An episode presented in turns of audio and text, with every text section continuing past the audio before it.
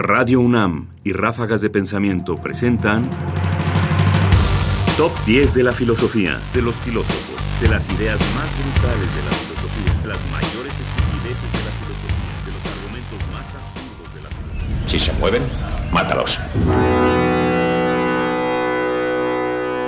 La caverna. Represéntate a los hombres en una morada subterránea en forma de caverna que tiene la entrada abierta en toda su extensión a la luz. En ella están desde niños con las piernas y el cuello encadenados, de modo que deben permanecer allí y mirar solo delante de ellos, porque las cadenas les impiden girar en derredor la cabeza. Más arriba y más lejos se halla la luz de un fuego que brilla detrás de ellos, y entre el fuego y los prisioneros hay un camino más alto, junto al cual, imagínate, un tabique construido de lado a lado, como el biombo que los titiriteros levantan delante del público para mostrar los muñecos por encima del biombo. Del otro lado del tabique pasan sombras que llevan toda clase de utensilios y figurillas de hombres y otros animales, hechos de piedra y madera de diversas clases. Y entre los que pasan, unos hablan y otros callan. ¿Crees que han visto además de sí mismos o unos a los otros otra cosa que las sombras proyectadas por el fuego en la parte de la caverna que tienen frente a sí? Si dialogaran entre sí, ¿no te parece que entenderían estar nombrando a los objetos que pasan y ellos ven?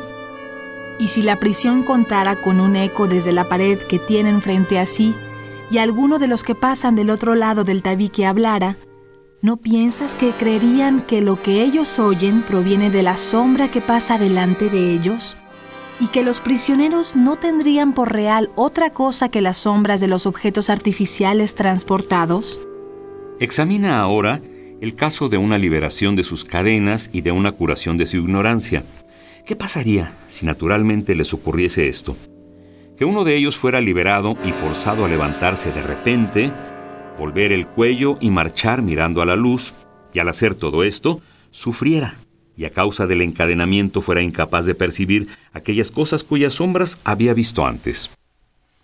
¿Qué piensas que respondería si se le dijese que lo que había visto antes eran fruslerías y que ahora en cambio está más próximo a lo real, vuelto hacia cosas más reales y que mira correctamente? ¿Y si se le mostrara cada uno de los objetos que pasan del otro lado del tabique y se le obligara a contestar preguntas sobre lo que son, ¿No piensas que se sentiría en dificultades y que consideraría que las cosas que antes veía eran más verdaderas que las que se le muestran ahora? Y si se le forzara a mirar la luz misma, ¿no le dolerían los ojos y trataría de eludirla, volviéndose hacia aquellas cosas que podía percibir por considerar que éstas son realmente más claras que las que se le muestran? Y si a la fuerza se lo arrastrara por una escarpada y empinada cuesta, sin soltarlo antes de llegar hasta la luz del sol, ¿no sufriría acaso y se irritaría por ser arrastrado y tras llegar a la luz tendría los ojos llenos de fulgores que le impedirían ver uno solo de los objetos que ahora decimos que son los verdaderos? Necesitaría acostumbrarse para poder llegar a mirar las cosas de arriba. En primer lugar, miraría con mayor facilidad las sombras y después las figuras de los hombres y de los otros objetos reflejados en el agua. Luego los hombres y los objetos mismos. A continuación, contemplaría de noche lo que hay en el cielo y el cielo mismo, mirando la luz de los astros y la luna más fácilmente que durante el día y la luz del sol. Finalmente, podría percibir el sol, no ya en imágenes en el agua o en otros lugares que le son extraños, sino contemplarlo como es en sí y por sí en su propio ámbito. Platón, República, libro séptimo, 514A, 516B. La caverna. Este es quizás el más famoso y el más conocido de los pasajes de los diálogos platónicos. Una de las imágenes centrales no sólo del pensamiento de Platón, sino también de la filosofía. La imagen, clara de por sí, de que los hombres vivimos al fondo de una caverna viendo sombras cuando la verdad se halla en realidad muy lejos.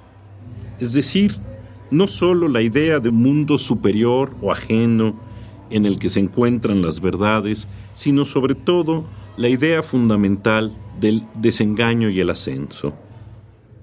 Que las cosas como las vemos no necesariamente son como se nos aparecen. Y que si aspiramos realmente a descubrir la verdad, o incluso más allá, a entender cómo es que en realidad son estas cosas, necesitamos de un proceso de ascenso. Necesitamos abandonar este mundo de sombras, este mundo de engaños, este mundo de apariencias, para tratar de remontarnos a un mundo donde la claridad nos permita mayor comprensión. En buena medida, esta es una gran metáfora del conocimiento y además y sobre todo de la clase de compromiso que el conocimiento tiene. Conocer implica, sí, ciertamente, separarse de lo que creen los demás, no aceptar como verdad lo dado, lo que es meramente aparente, lo que se representa ante los sentidos, sino querer ir más allá. Y ese más allá es, al mismo tiempo, una intención de purificarse, tanto como una intención de saber.